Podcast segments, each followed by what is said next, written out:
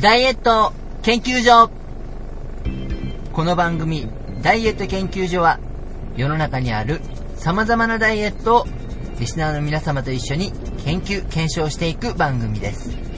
えーご案内は私長井と半助です。よよろしくお願いします。ろしくお願いします。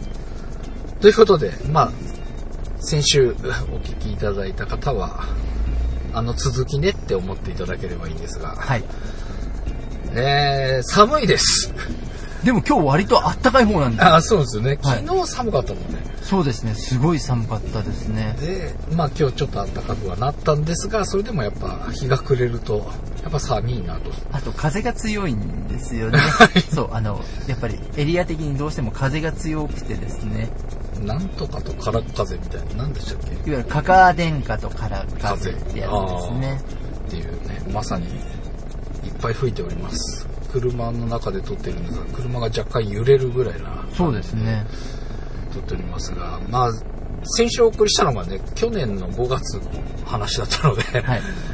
えー、暖かくなろうかっていうか、暑くなろうかっていう頃のお話だったんですが、今、冬真っ盛りでございます。はいえー先週も言いましたが、2017年の1月27日7日ですね。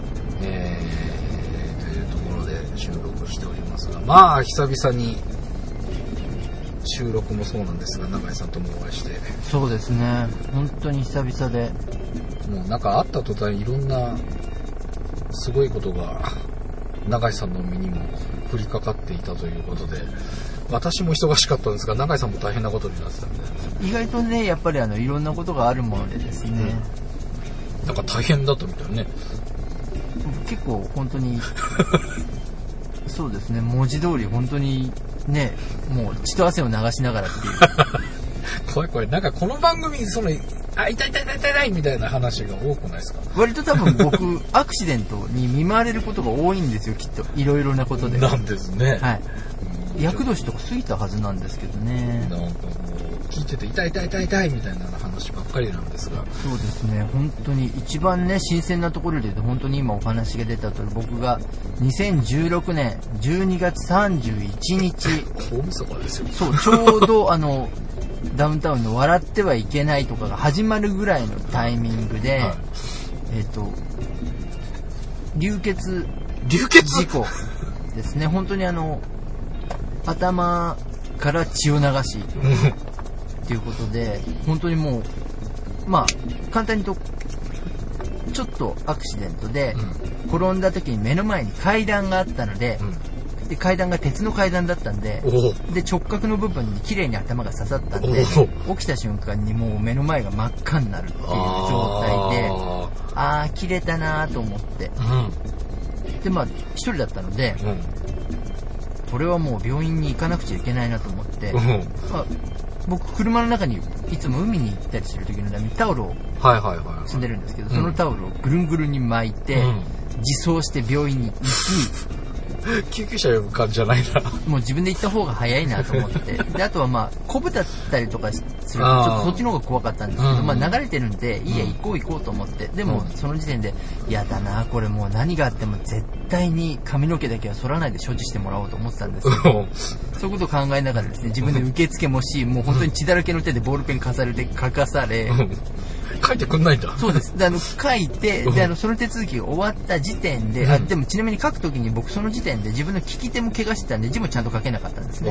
またそれは別件で怪我してたんですけど、はで、それ書いてもらったら急に病院側の人が患者さん対応になって車椅子用意してもらって、いわゆる緊急治療室に運ばれて、で、まあその時も見て、あ、もうこれ、縫っちゃうって、もう頭に湯水のように消毒液をかけられ、で、まあその時に、今、緊急で泌尿器のお医者さんなんですけど、いいですかって言われて、でも、もう選択肢はないわけじゃないですか。外科って言ってもダメなので、もう選択肢がないのでお願いしますって話話で、で、まあ、泌尿器の先生ですからね、まあ、ある程度の画像はやりますけど、頭とかそんなやらないうん。わけです。うん。で、まあ、傷口見て、うん。あ、これちょっとと塗った方がいいねって話で、うん。でも縫うとまたちょっと時間かかっちゃうしって話で、じゃあステープラーっていう、要はホチキス、ああ、はいはいはいはい。ホチキス打つよって言われて、はで、ホチキス打つとなると、一回じゃあ麻酔打つんだと思うじゃないですい。うか。んうん。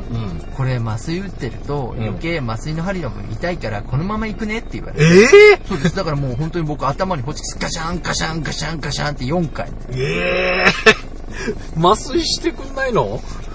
もうしてくんなかったです。えで本え当にもう痛いのに加えてさらにそれが痛くて、で、さらに、まあでも髪の毛はとりあえずあの、剃らないでなんとかしてもらったんで、そこなんだ、気にするのは。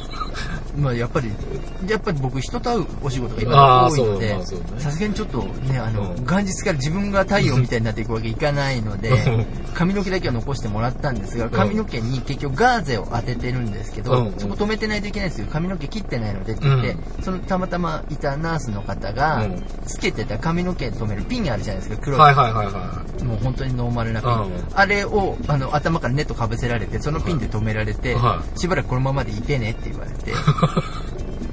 すごいな。そうですね。で、それでもう、あの、はい、どうぞって言って返されてっていう感じで。ええちなみにそのホチキスで流血は止まるの？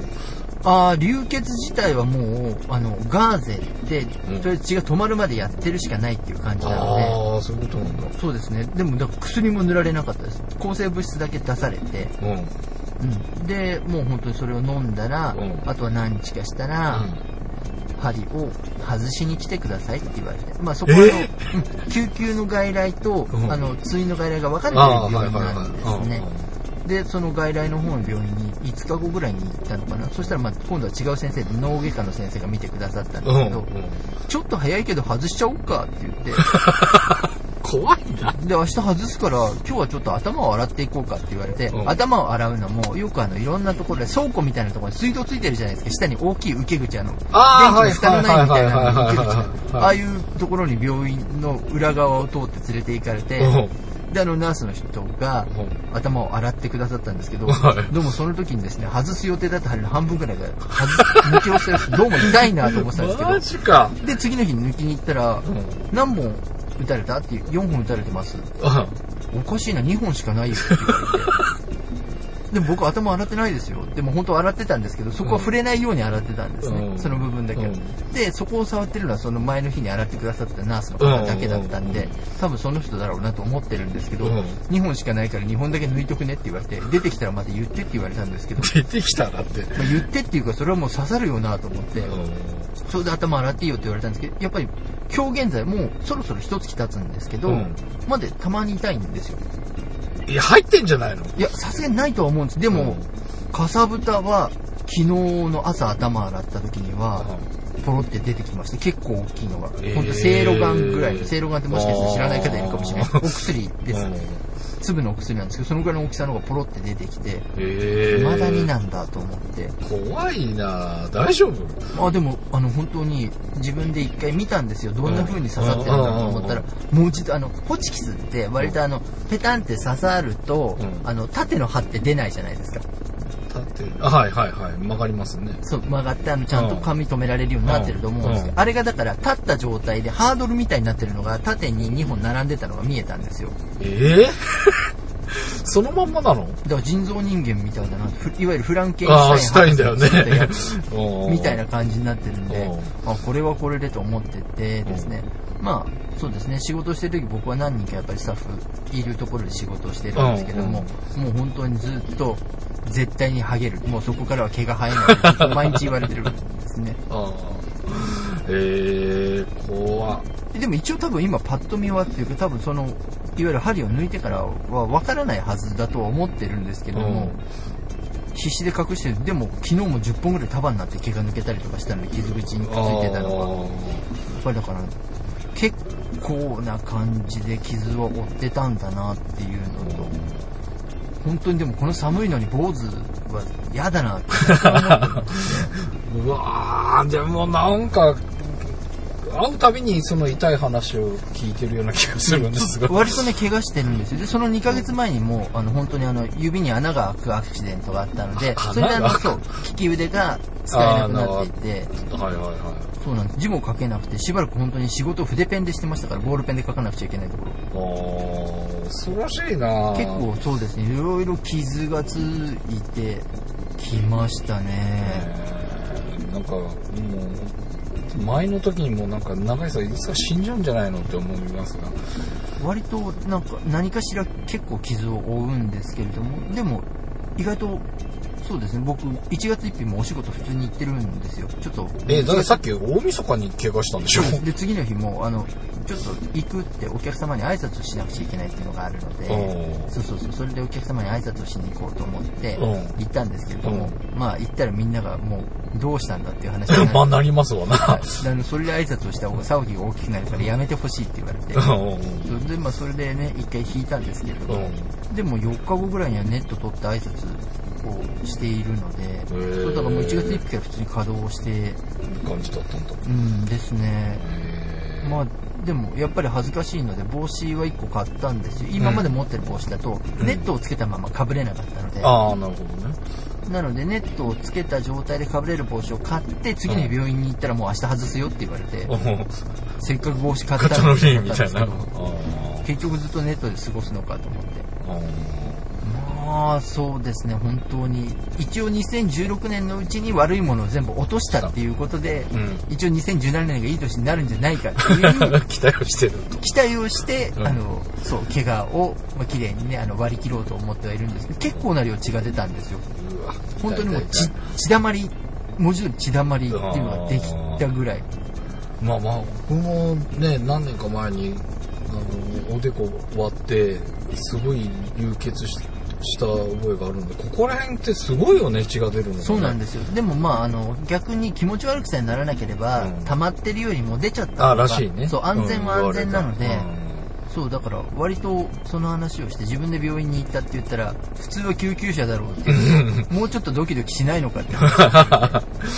ああ、確かに俺も結構あの時はドキドキしたな。でも俺も救急車ではなかったけど、ね、割といけますよね。でも。そうそうそう、タオルを本当にきつく巻いたので、あの、いわゆる湘南の風みたいな状態になって、うんまあねそんな2016年激動な部分はなかなかお届けできず年を越してしまいましたが、えー皆さんどうなんでしょうね皆さんはあのね、良い年を迎えられたに違いないと思ってこのお話をしてる次第ではあります。そうだよね毎年その正月にお餅が何個だそうそうそう、っていうお話しますもんね。してたのがそれもできずに、えーもう1月も終わろうかっていうところまで来てしまいましたがまあね先週もちらっと言ったかなあのその自転車のレースの中継がねそのまでの年に比べてすごい急激に増えまして、はい。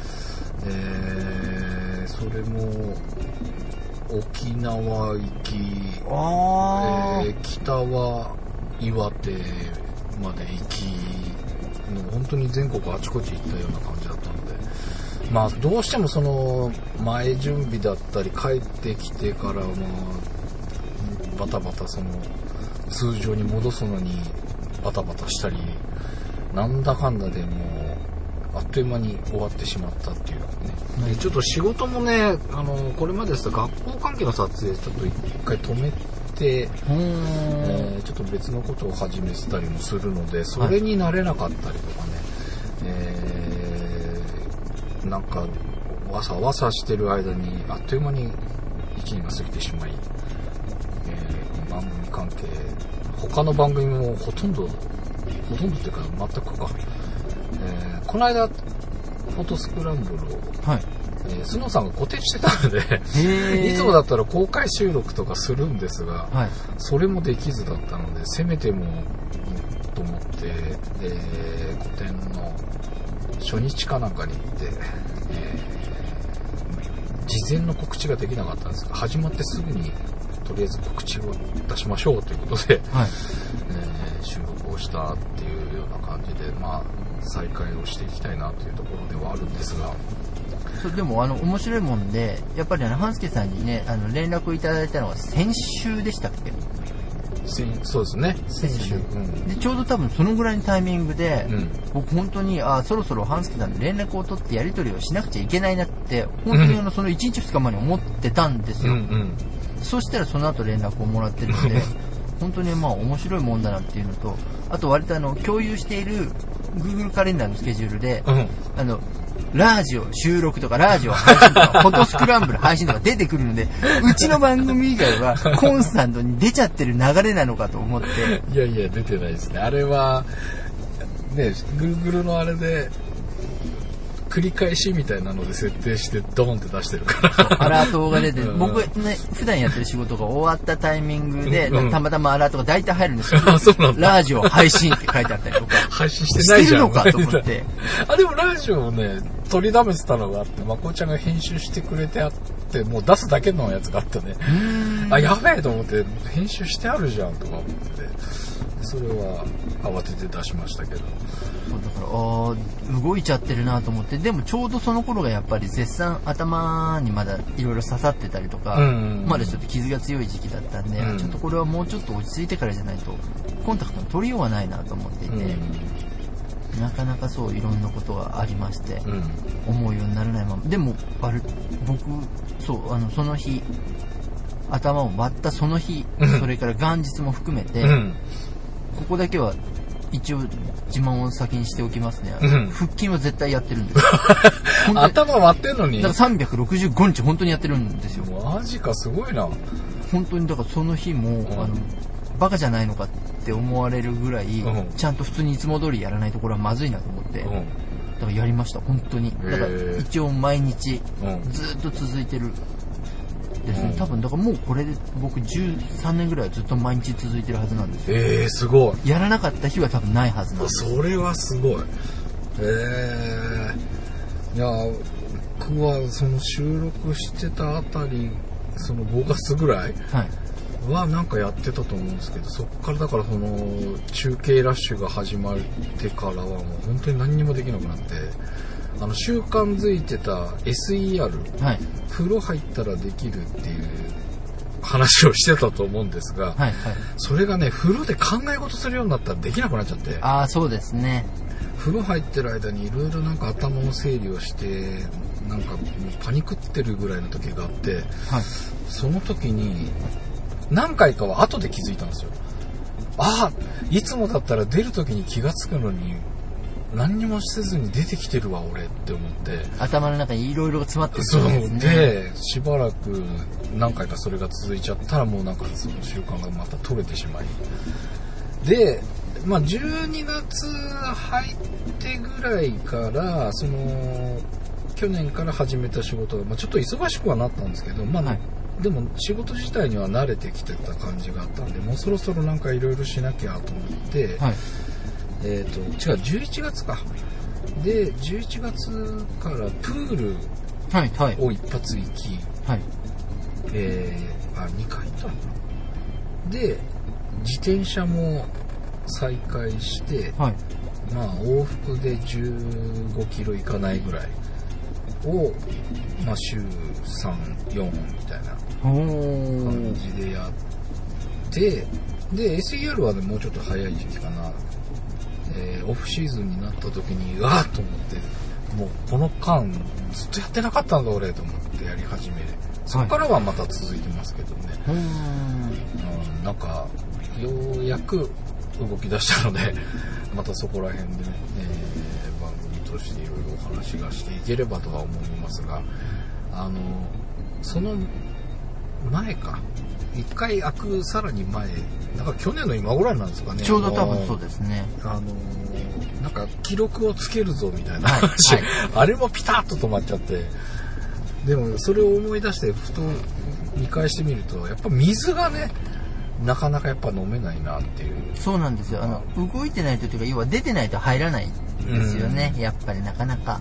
でその自転車乗った時で1リットルぐらいは飲めるんですけど、やっぱあれ2リットルぐらい目標でしたっけ、うん、まあ取れてるといいなと思って。が、やっぱなかなか。か取れなかったかなっていう感じですけどね。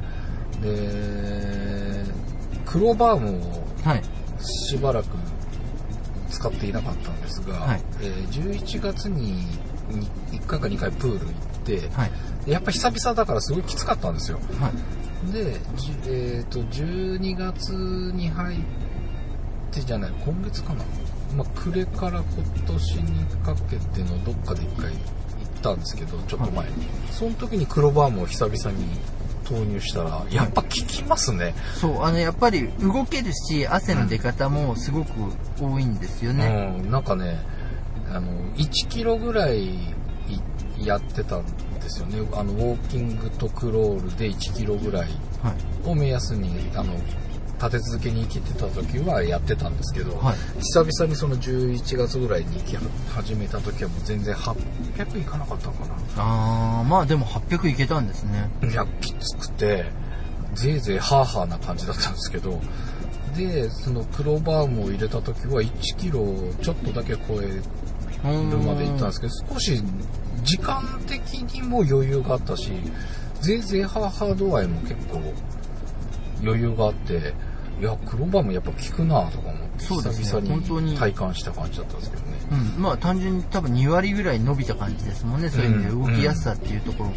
うん。でその再開してからの黒バームまでちょっとまたそこ間が空いてるんですけど、はい。だからまたきついのかなと思ったんですけど意外といけて、まあ、やっぱこれは効くわっていう感じがありましたけどねでもなかなかこう2時間っていう時間プール行った時はうんと今年入ってのプールは全部2時間ぐらい行ってるんですけどなかなかその2時間とかいうのはなかなかまだ取れづらい感じなので今は自転車はい。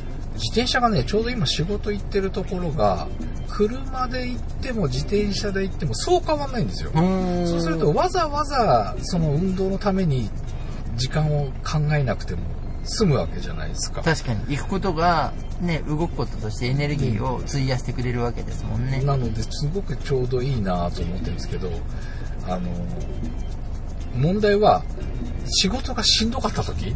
はいはい。帰りが辛いんですよ。そうですね。なのでね、それが、こう、しんどくて帰りも、帰りもね、まあ、30分ぐらいのことなんですよ。し片道で言うと7キロぐらいなので、はい30分かかる。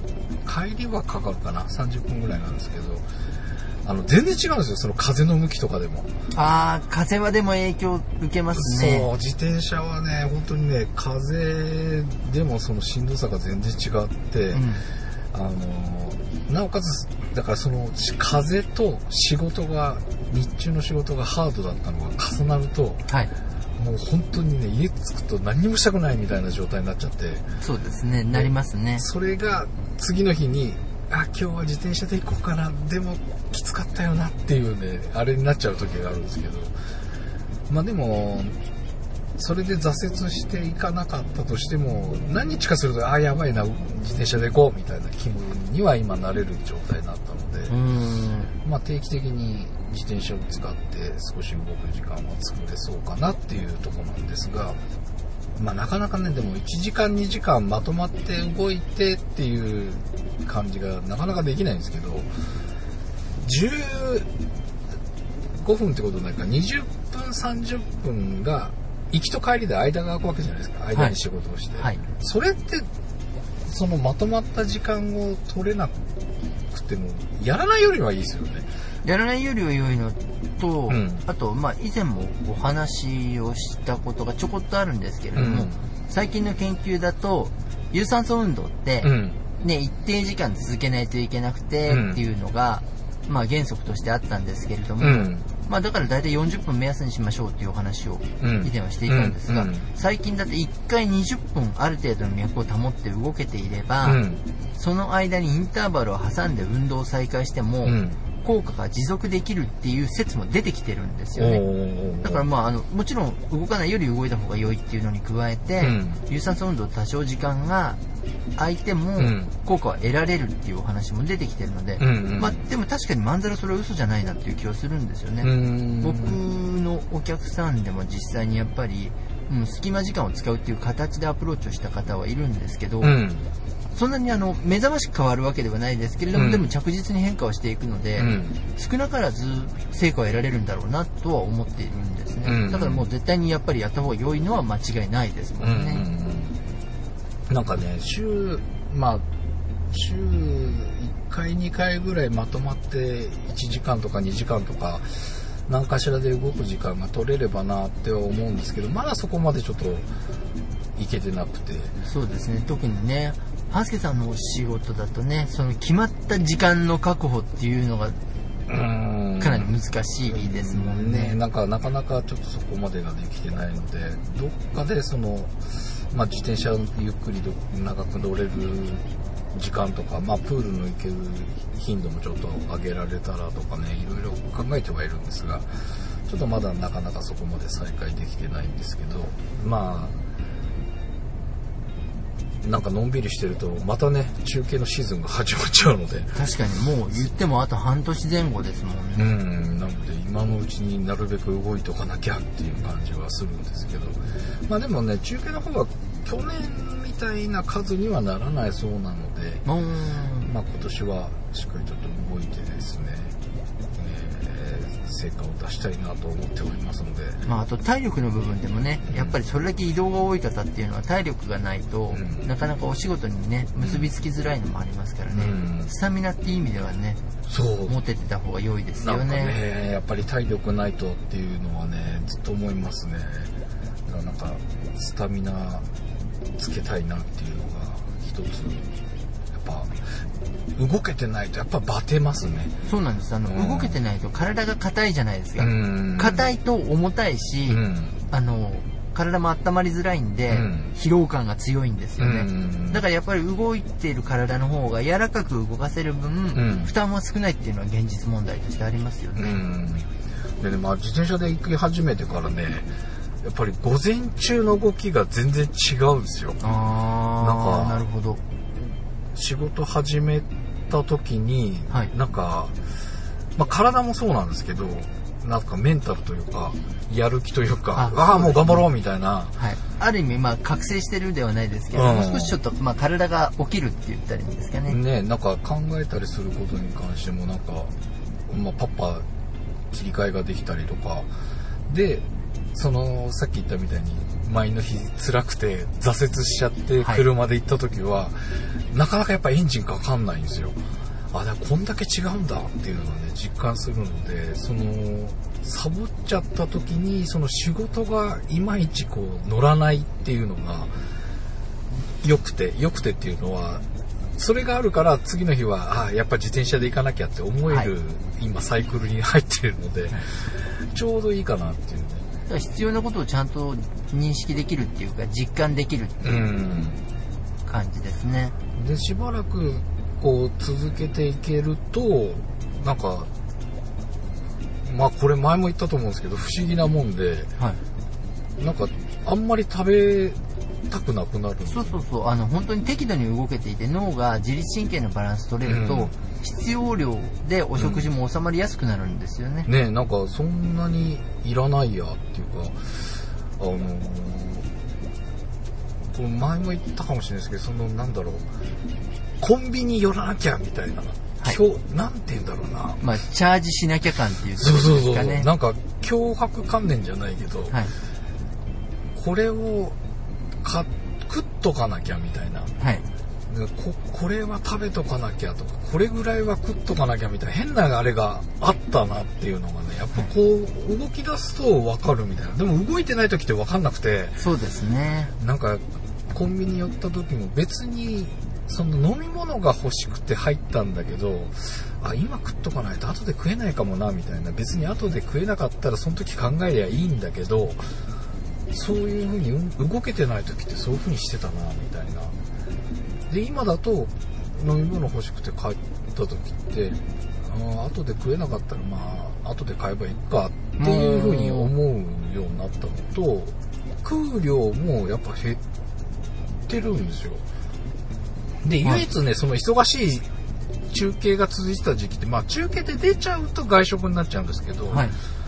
でその間の週普段の日はあのー収録とか配信できなかった時期も弁当が結構ひ続いてるんですよまだから外食減らしてまあ弁当でみたいなでその弁当もね自転車乗り始めたら量が減ってきたあ。おー。なんか前は弁当箱のサイズは変わんないじゃないですかはい。だからぎゅうぎゅうにご飯詰めてたんですよはい。はい。はい。とりあえずいっぱい詰めとかないと足んなかったら嫌だしって思って詰めてたんですけど意外といらないかもなって思い出した時にふんわりにしたんですよ。で今だとすり切りからこう傘が低い感じはい。はい。までしてもあ十分大丈夫 あのひもじい思いしないっていうのがね最。近思う減らして大丈夫なっていうのが確認できたので。やっぱり適量を実感できるようになってきたうん。感じですよね。うん、でそのねぎゅうぎゅうに詰めてた時は別にそれですげえ苦しいのを無理して食ってたわけじゃないんですよ。はい。普通に食べちゃってたんですけど、はい。だそれがあるからやっぱ詰めないとみたいななんて言うんでしょう動けてない時っておかしくなってるのかななんか詰めないとみたいなそうですね。思いがあるんですけど、使命感というか。詰めなくてもいいじゃんみたいなのにこう切り替わってきてるっていうのかな。ん。だからなんか人と会ってなんか食べる時にはまあがっつり食っちゃったりもするんですけど、はいはいでもそういう機会も今減ってるし。普段の量はだんだんこう落ち着いてきたっていうのかなようやくで1ヶ月ぐらい動いてなんかそんな感じになるのかなみたいなね。ままた忙しくなって動けなくなるとおかしくなるっていうのをちょっと忘れないようにしないといけないんだけどわかんないんだよね。動き出した時って変わったのが分かるんですよ。はい。だけどはい動けなくなった時におかしくなっていくのってわかんなくないですか？あの、やっぱり麻痺するんですよ。麻痺するっていうか、うんあの、やっぱり疲れたって脳が感じちゃうと、うん脳としてはエネルギーを入れたいから、うもろもろを、あの、除外した上で脳にエネルギーが来ることを最優先にしたがるんですよね。だからやっぱり麻痺させますよね。なんかね、あーってこう動き出した時に、なんであんな風に必死になって食ってたんだろうとか、なんかなんか食い物ばっかり買ってたなみたいな。かそんな感じがこう動くとね、前もこれは感覚として持ってたはずなのに気づくとそんなになっちゃってる。そう、やっぱり感覚ですからね。あの、うん感覚って常に磨いておかないとどんどん鈍るじゃないですか。うんで、脳って面白いもんで、体の疲れってやっぱりね、あの、休めるとかでも、ね、補充はできますけれども、うん。脳って、あの、疲れたっていうのの他に、ストレスを感じることも疲れたっていう認識とほぼほぼ一緒なんですよ。だからストレスを感じると、ん。物を食べたくなるっていうのは疲れて物を入れたくなるのと大体構造が近いので、うんどっちからでもエネルギーを欲しちゃうんですようね。ん、だからそんなに動いてなくてもエネルギーを欲しがるし、うん、今度動いてないとやっぱり人間も動物なもので、うんどこかでフラストレーションが溜まるんですよね、うん。そうするとそのフラストレーションでまた今度エネルギーを入れないと気が済まないっていう状況が生まれてっていうのがどんどんどんどん循環していく感じになっちゃうんですよね、うん。だから一回動いてもらって、うん。自分の体をなんだろう深く休めることができてリセットできたりすると、うん。その辺の鎖が断ち切りやすい感じですよね、うんまあでもすごいですよ。1月っていういわゆる無月で、うん。半助さんがお餅の話をあまりしないっていでもこれものすごい あ今年はねえーっとね三が日食べてなかったんじゃないかな。1ほら。があ三が日食べてないってごめんなさい。違うな。なんて言った？前だったら三が日過ぎてもひたすら食べてたと思うんですけど、三が日も行く前に1日だけ2日の日食べたかなっていうぐらいしか食べてない。これがだから大きい変化だと思います。なのかな。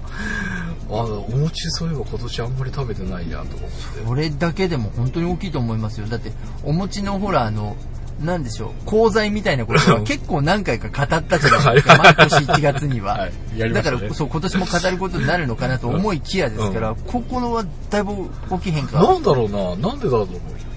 食べなかったですね今年はだからいや1日の日に焼いて雑煮にでしてみたいなのはしたんですけど2日目はなんかもう普通の食事だったような気がするので普通にあれしましたね。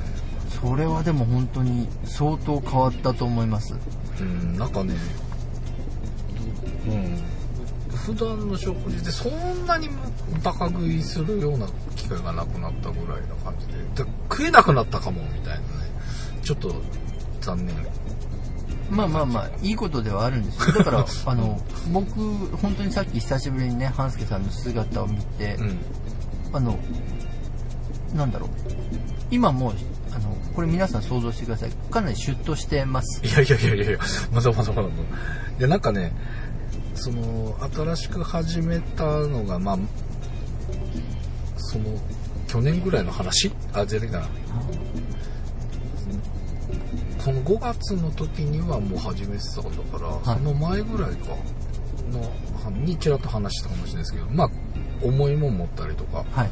してるので、筋肉もっとつくかなと思ったんですよ。はいはい。でついその持ったりする時は比較的楽になってきたので多分筋力としては上がってるんじゃないかとは思うんですけどはい。でもなんかこう丸いんですよなのでなんか全然しまった感は全然なくてあとむしろお腹が目立つ感じ。あの相対的に多分他のところ落ちてくるとお腹って目立つからそれもあるかもしれないですよ。あそうなんですかね。そうお腹って残るんですよやっぱり。だから他が細くなっていくとお腹だけが目立つっていうのは割とやっぱりありますよね。なんですかね。で、むしろね、あと、足が、ももが太くなったような気、まあ自転車かなっていうのもあるんですけど、自転車の影響大きいですね。このスーツのね、もものとこだけがきついんですよ。へえ なので、これもちょっとなんとかしたいなと思いながら、でもやっぱり有酸素運動をしっかりある程度時間キープしてやって脂肪を使ってもらいかないとまずいなっていう。そうですね。ももの筋肉が発達してるっていうことそれだけね痩せやすいっていうことではありますからね。なんですかね。そういいことではあるんですよ。なるべくだからプールの時もあの早く動かすよりはその大きく動かした方がいいっていう永井さん言ってたのを思い出してあのかなんて言うんでしょう回数は少ないんですけど大きくゆっくり足なるべく動かしてはい。泳ぐようにしたりとかしてるっていうんですけどなるべくねやっぱり今度体力もつけたいんだけど欲が出てきてちょっと絞りたいなっていうねところなんですけどね。でも絞るためにはね本当にももの筋肉と背中の筋肉が必須ですから、うん。そこの筋肉は絶対にあった方が良いんですよ。うんやっぱりどうしてもね減らしたがる方は多いんですけれども、うん。筋肉があるということはそれだけたくさんエネルギーを使ってくれるっていうことですし、うん。うん。うん逆に言うと筋肉ないっていうことはうん。エネルギーを使ってくれないので、うん。結局食べるものを制限するっていう方向で皆さんがね、痩せようと思うんですけれども、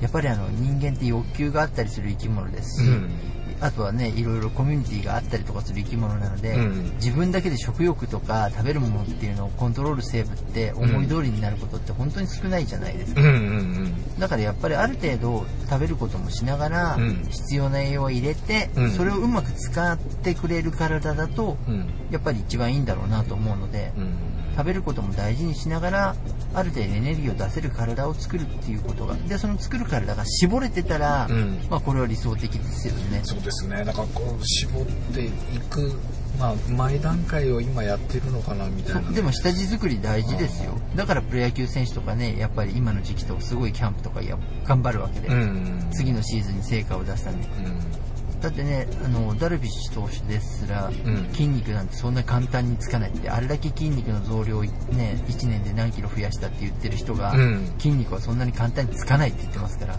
そうなんだ。そうもう本当にそんなに簡単に筋肉がつくと思わない方がいいってしょっちゅう言ってますから、へえやっぱりだから筋肉をつけるのって大変だし、うん、それがあるからこそエネルギーを燃やせるっていうことは分かった方が良いんですけど筋肉を増やすことと、うん。形をきれいにすることをどうしてもやっぱりね一緒にしがちじゃないですか、うん実はそれは競技が違うので、うんうんうんそこですよね、うんでも順番としてはまず筋肉がつく方が望ましいので、うん。その筋肉を後からデザインするっていう方がうん。順序としては正しいので今半助さんがや、ね、アプローチしてる順番はうん。実はとても正しいわけです。うーんまずは筋肉はあってからじゃないと形が綺麗にならないので、う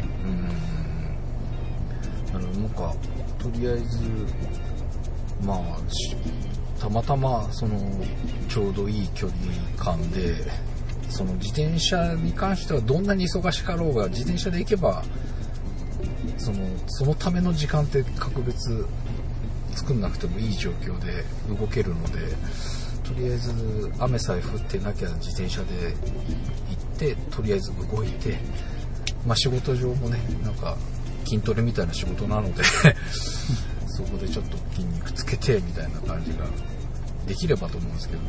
なんかその筋力ついてるような気はするんだけど実際こうなんていうんだろう見た目に変わんないからね。ついてるのかどうかはよくわかんないんですけど。あとあのいわゆる使える筋力とうん。見た目の見せる筋肉が違うのはあのボディービルダーああはいはいはいはい。と例えば力士でもうん。力はお互いあるけれども、うん。やっぱりあの見た目って違うじゃないですか、うんうんうん。やっぱりボディービルダーの方は見せる筋肉だったりするので、意外と体が弱かったりする方多いんですよ。おーめちゃめちゃ風邪をひきやすい。ああなんか言ってましたね。はい。うんうんうんうん。ね、それに対してね、やっぱり力士の皆さんとかがね、本当に瞬発的にものすごい力を出したりとか、うん。そういうことに対して特化するとああいう体になったりとか、うんうん。だから意外と皆さんね、目的によって本当に体って変わってくるので、うん。ただどちらも共通して言えるのは基礎の筋肉っていうのがある程度ないと、うん。その後デザインができないっていうお話なので、うん。だからまずちゃんと筋肉を一生懸命まずつけてみようっていうお話だと思うんです。よ、うんうん。つけようと思っても簡単につかないので、うん。ああそっか。うん。自転車なんかだってまあちょっとなんかもも太くなってるのはもしかしたら太ってるだけなのかもしれないですけど。いやあのももの筋肉って、あの硬くなりやすいんですよ、ああはいはいはい、はい、だからそれが柔らかいといいなっていう。うん。だから自転車を漕ぐっていうことは、うん。エネルギーを出す上ではすごい良いんですけど、うん。ももは硬くしやすいんですね、うんうんうん。なのでそれを補う意味で、うん。プールとかに入って、うん。足を柔らかくしてくれると、うん。すごくバランスが取れて、うん。体の使い方としてはすごく効率的なんですよね。うん。真逆のことをしてくれるので、うんうんうんそうするとお題を補ってくれるしでどちらも共通しているのはエネルギーを出す量が多い作業なので、うんうんだから体にとってはとても良いことですよね。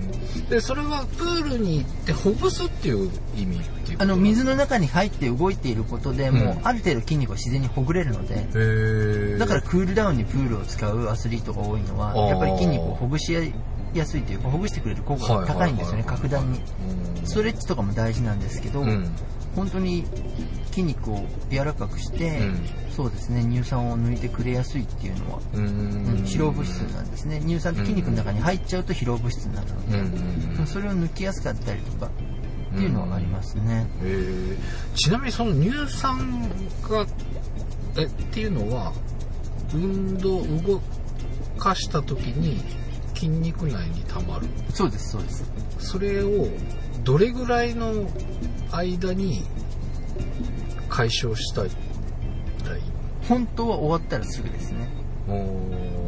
一番いいのは。残ることによって硬くなるので。だからアスリートって終わった後にクールダウンをしっかりやるじゃないですか、あれが念入りにできてる方ほど筋肉の質が柔らかいから、うん。やっぱりトラブルも少ないし疲労も抜けやすい。えー、あその筋肉あ硬くなるっていうのはその乳酸ほっとくと筋肉硬くなっちゃうんですか？うーんっていうのもありますし、うん。あの質が悪くなる。簡単に言っちゃうとですけどねうん。質が悪くなるので伸び縮みをしてくれなくなっちゃうっていう古いゴムみたいな感じになっちゃうんですよ。ああ怖いねそうなんです。だからそうすれば当然怪我もしやすいし、うんで質量的に密度が高くなるから、ん。まあ高くなるっていうかねあのちょっとやっぱり集まった感じになるので重く感じるじゃないですか、うんうんなので余計に体を動かすのも重だるく感じるし、で柔らかければ動かしやすかったりもするので、うん。そういう意味では硬さとか重さを感じないでその分体を動かしやすいっていうのも出てきますよね。うん。うんその乳酸を取るのにいいのはストレッチと軽い運動。そうです。軽い運動ですね。う。んと、あとはまあストレッチもそうですね。でもストレッチっていうのは筋肉を伸ばすっていうお話なんで、うんうん。だから硬くならないように予防するのと、うん。あとまあ乳酸が抜きやすい程度に、うん。多少なりとも少し汗がかけるぐらいの、うん。まあ走ったりとか歩いたりとかっていうのをしてあげることが多いですね。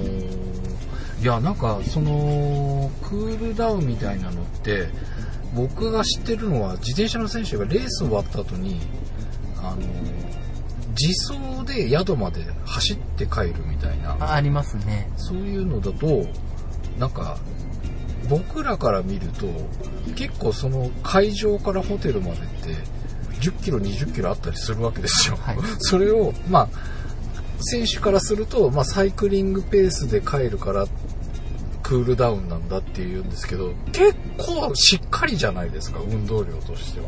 あ、多分でも、そこに関しては、アスリートの方が、競技用のギアを持っているのと、うん。その、普通にサイクルレベルで動かすギアっていうのが、ご本人の中で多分違うと思まあうんですだから多分それはクールダウンとしてなり得るとは思うんですけれども、うでも、そういう意味では、そこだけだとちょっと足らないんですよねっていうのは、うん。同じ動きを繰り返しているじゃないですか。はいはいはい。で同じ動きを繰り返すっていうことは同じ場所ばかりを使うっていう話なんですけれども、うんできれば使っている部分と反対側の筋肉も使ってあげた方がクールダウンとしては非常に理にかなうので、へえだから逆に言うと逆回転みたいなことができたりとかすると良いですよねっていう話ですね。逆の動きみたいなことがもしできることがあればするといいってことそうですね。偏って使っちゃうとどうしてもバランスも崩れるので、うん。だからよくあのゴルフをやられる方はね、うん。右側で打った球数と同じだけの球数を左側の打席でも打つ方とか左右バランス取るっていう方はねいらっしゃいますよね。へえあそういうこともあるそうなんです。あのやっぱり体ってどこかを、ね軸にして使ってしまうことが多いので、うん。どうしてもやっぱり疲れが溜まる部分とか、うんうん使用頻度が高くて痛みやすい部分ってあるんですよ、うんうん。だからそれをまんべんなく使えるようにしておいたりとかあとそれ以外の部分も同じように使ってバランスが取れていると、うん。故障が起きにくかったりとか全身を動かしやすいので、うん。動く効率も上がりやすかったりするんですよね、うんで例えばこう聞いてくださってる方が、まあ、1時間ウォーキングしました。はい。それに対するクールダウンってどれぐらい目安にしたらいいですか？